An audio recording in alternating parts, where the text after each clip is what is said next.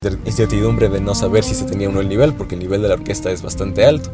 Y lo intenté, e ingresé y a esperar que llegaran los resultados. Y recuerdo mucho en, la salita del concert cuando ah, abrimos la, página y aparecen los resultados y ahí estaban. Un joven guachinanguense de 17 años de edad fue seleccionado para integrarse a la Orquesta Sinfónica Infantil y Juvenil de la Secretaría de Cultura Federal. Radio Expresión presenta el podcast de la historia. Y, desde pequeño con mis papás siempre me, han inculcado y, se tiene esa idea de soñar en grande, de tener sueños, de saber que se pueden cumplir, sobre todo con, el amor a la música, sabiendo que, que se hace con cariño. Y, sí, ingresé a la convocatoria, leí lo que se requería y, y bueno, la audición eran grabar videos de fragmentos de piezas bastante complejas realmente. A partir del 16 de julio, estará en el campamento previo a la gira nacional. Así lo dio a conocer el mismo Néstor Rebollo Domínguez. Era su última oportunidad para atender esta convocatoria nacional, debido a que Rebollo Domínguez cumplirá 18 años después de haber concluido el proyecto, en agosto de este año. Y estoy dos semanas en campamento. Estamos los participantes en el campamento para eh, echarle muchas ganas a a ensayar, a, acoplarnos bien para formar el repertorio que ya está estudiado desde poco antes. Y una semana que es la gira nacional. Las fechas aún no están confirmadas. ¿Lugares? lugares, ah, el, el, que está seguro únicamente es en la Sala de Bellas Artes, que es el último concierto con el que siempre se cierra. Y de hecho, yo aún tengo 17 años, pero los 18 no los voy a cumplir unos días después de que termine la, de hecho, la. Estás en el filito. Estoy en el filito, realmente era mi última oportunidad para hacerlo y gracias a Dios la, la pude aprovechar. La dependencia federal a través del Sistema Nacional de Fomento Musical llamó a todos los niños, niñas y jóvenes de México, ejecutantes de instrumentos de orquesta sinfónica, a participar en el proceso de audición y selección para integrar la Orquesta Sinfónica Infantil de México, OSIM, en su edición 2023. El violinista huachinanguense atendió el llamado y fue seleccionado entre cientos de aspirantes. Pese a su recortada edad, el músico tiene una destacada trayectoria como ejecutante del violín incluso comparte su conocimiento con otros niños y jóvenes en el Benemérito Conservatorio de Música de Puebla, unidad administrativa de Huachinango, ayudando a formar nuevos valores. Es común ver al hijo del especialista en guitarra Néstor Rebollo Orozco, titular de la institución en Huachinango, con su violín dando realce a los eventos de la región. Néstor Rebollo Domínguez, hijo también de la maestra reconocida por su fomento cultural en la región, Patti Domínguez Hernández, participará en el campamento de estudio y gira nacional de conciertos de esta agrupación artística. Para este 2023, la orquesta reunirá a un número aproximado de 130 destacados o destacadas niñas, niños y jóvenes ejecutantes de los siguientes instrumentos: violín, viola, violonchelo, contrabajo, flauta, piccolo, oboe, corno inglés, clarinete, fagot, corno, trompeta, trombón, trombón tenor, trombón bajo, tuba, arpa y percusiones. Pero dejemos que el joven Néstor Rebollo Domínguez nos comparta un poco de su experiencia en la música y otras cosas más. A ver, mi buenetito, eh, ¿cuándo ingresaste al conservatorio? Al conservatorio ingresé a los 8 años de edad. ¿Y por qué instrumento te interesaste? bueno, por, mi papá es guitarrista y pues de chiquito siempre el interés por el instrumento estuvo, eh, por la música en general, pero pues el instrumento que tenía más cerca de la guitarra. Y siempre le insistí que fuera la guitarra, pero mi papá igual con miedo de que veía que luego para los niños pequeños es un poco frustrante el instrumento que es difícil, eh, inicié con el piano, que no es que sea más fácil que la guitarra, pero es un poco más sencillo ir empezando con, con el piano. Y estuve dos años en piano. dos años después ingresé a, a saxofón también.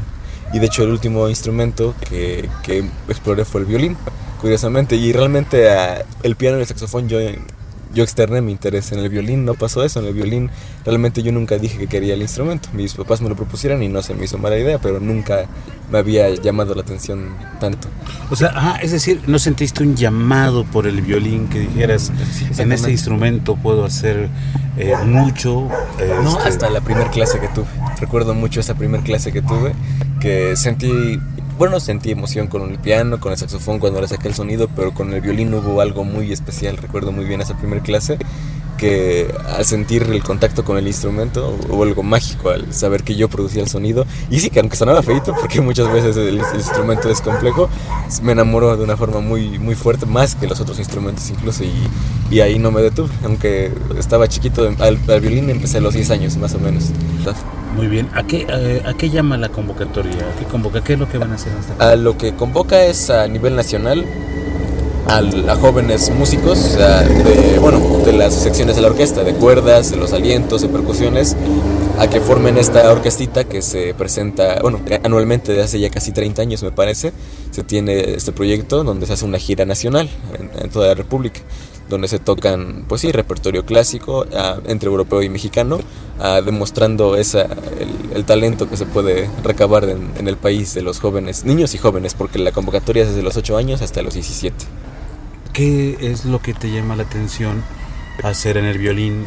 ¿Qué música exploras en el violín? Eh, ¿Estás casado con el asunto clásico, el asunto como lo que como le decimos nosotros de aquí afuera el asunto académico o también eh, pues te llama la atención eh, pues utilizar el violín para tocar algo más popular que conecte con con la gente popular, con los que no sabemos muchas muchas veces de música clásica, ¿no? de música de cámara. Sí, pues, ah, bueno, en el, en el concert, en mi familia, que también es el concert, para mí es lo, lo, mismo, pues la ideología que tenemos de tomar el arte, la música y el arte como una forma de vida más que como una profesión, una parte de la profesión, pues nos lleva a, a descubrir que la música es música. Realmente a yo no estoy casado con un género en específico y no puedo decir ni atreverme a decir que hay música mala. Es más, hay quienes dicen que la música solamente se divide en buena música y mala música. Y yo creo que eso no es verdad. Se divide en la que te hace sentir algo o la que no te hace sentir algo. Y eso depende de cada persona. Realmente la música es igual el reggaetón, es igual el rock, es igual toda la música clásica.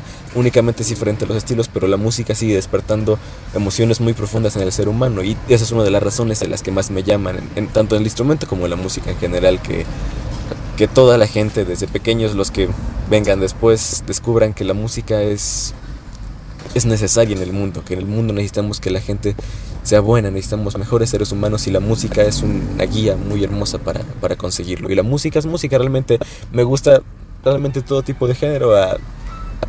La música clásica obviamente es en lo que el violín tiene un mayor repertorio, pero no quiere decir que no pueda tocar otro tipo de música y que pueda sonar igual de hermoso y despertar emociones igual de hermosas que cualquier otro género.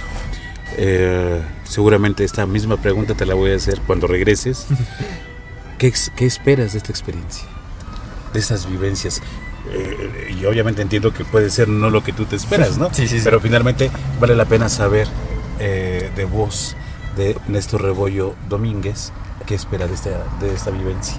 Pues aprovechar al máximo y disfrutar de la, bueno, de la experiencia de tener de formar parte de este conjunto. La, la, orquesta, el formar parte de una orquesta es algo mágico, yo realmente lo creo. El, a través de todos los timbres de los instrumentos y a través del conjunto de los corazones de las personas al tocar, que nos unimos en una sola pieza. Podremos ser cientos de músicos tocando al mismo tiempo, pero no está tocando cada quien una pieza solito, estamos tocando todos formando la música, una sola.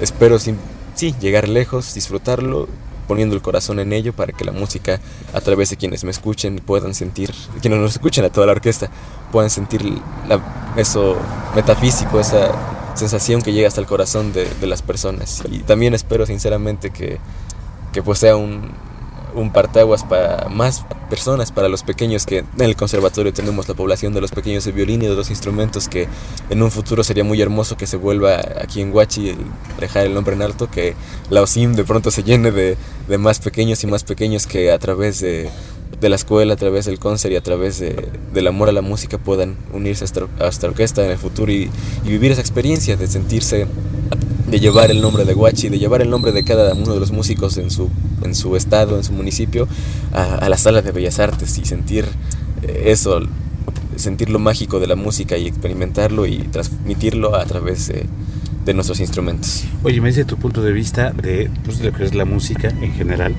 la música eh, que, es en diferentes momentos, en diferentes tiempos, diferentes épocas, diferentes estilos. Eh, la clásica o la de cámara con la popular, por así dividirla, de manera muy aventurada de mi parte. Hay un dicho que dice que dime con quién andas y te diré quién eres.